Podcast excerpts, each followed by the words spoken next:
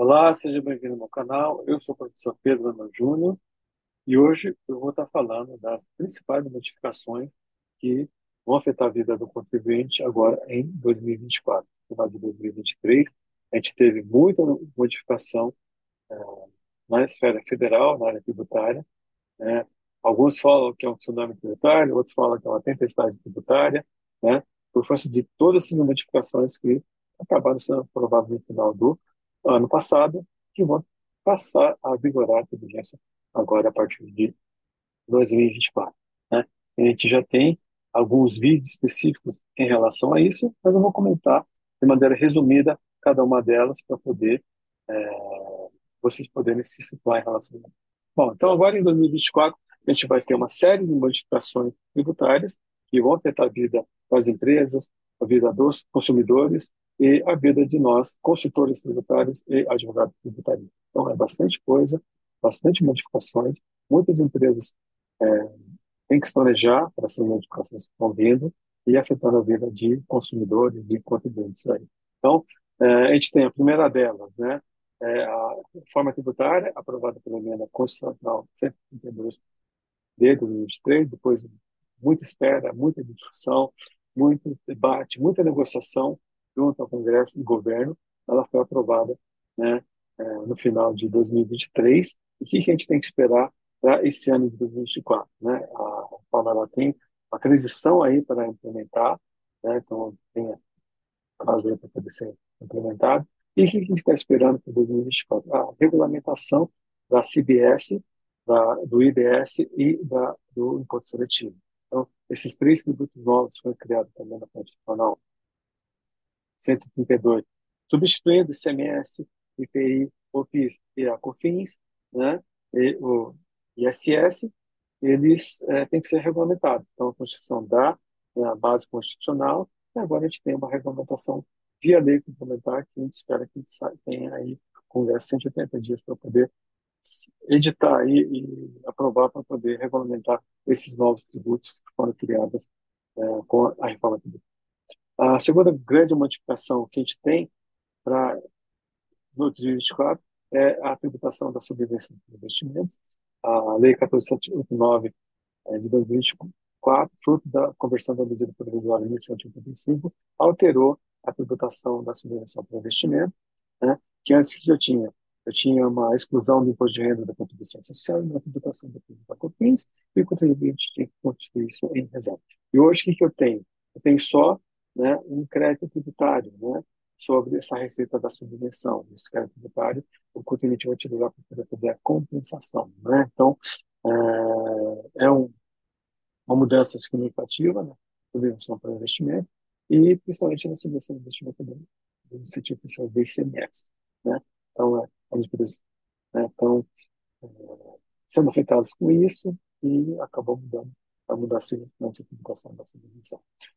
Terceiro item, né, que uh, o contribuinte tem até o final, o primeiro dia de abril para poder aderir, é a questão do parcelamento, uh, que foi introduzido pela Lei 14.740 de 2023, regulamentado pelo Estado Normativo 2008 de 2003, que trata da autorregulação tributária. Né? Então, uh, é uma oportunidade para quem tem dívidas e tem possibilidade de pagar integralmente a dívida ou 50% dela, e essa parcela pode ser paga com prejuízo fiscal, com crédito gerado sobre o prejuízo fiscal da administrativa e com precatório. Então, é uma oportunidade que tem que ser analisado pelo contribuinte que tem débitos, né, que tem que pagar e ter o ganho financeiro por força disso, né.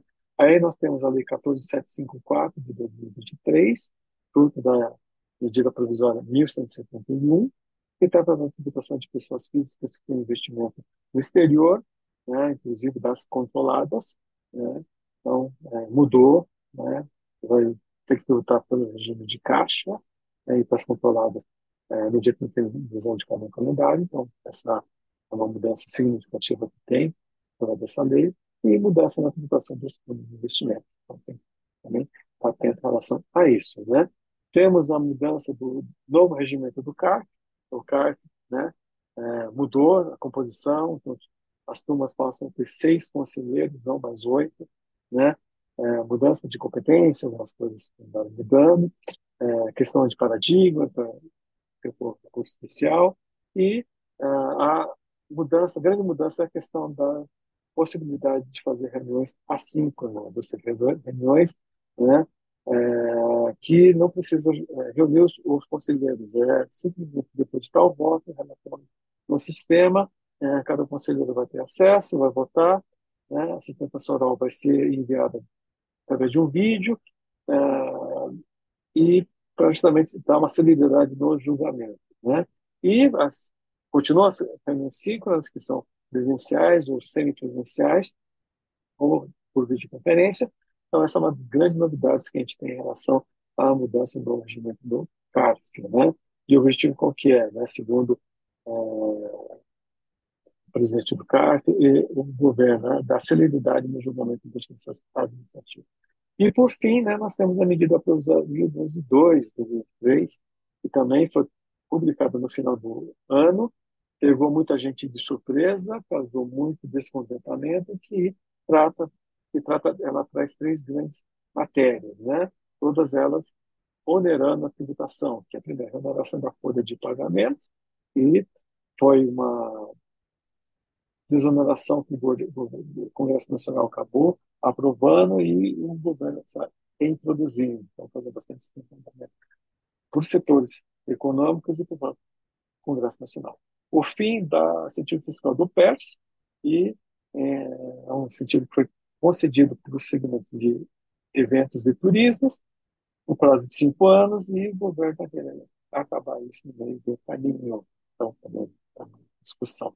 E a grande mudança né, é a questão da limitação da compensação de atividades especulativas de decisão de Estado julgado. Então, créditos acima de 10 milhões passam a ter limitação na sua compensação. Então, o prazo máximo de pensão é de cinco anos e a portaria iniciada fazendo 14 de 2023 cria os limites, né? Então, até 100 milhões, 12 meses, de 100 milhões a 200 milhões, né? 20, de 200 a 330, de 300 a 440, é, de 400 a 499, é, né? quase 500, 50 meses, e acima de 500 milhões, 60 meses. Então, é, muitos juristas é, e profissionais estão defendendo que é possível questionar essa limitação, que fere uma série de direitos constitucionais do jurídico, segurança jurídica, isonomia, né? É, seria, na verdade, um efeito confiscatório. Né? Eu já fiz um vídeo em relação a isso, falando dos argumentos favoráveis e desfavoráveis. O que me preocupa é o governo e o judiciário utilizar o precedente do, do RE né, referente à limitação da compensação dos prejuízos fiscais julgos constitucionais e querer aplicar nesse caso também, né?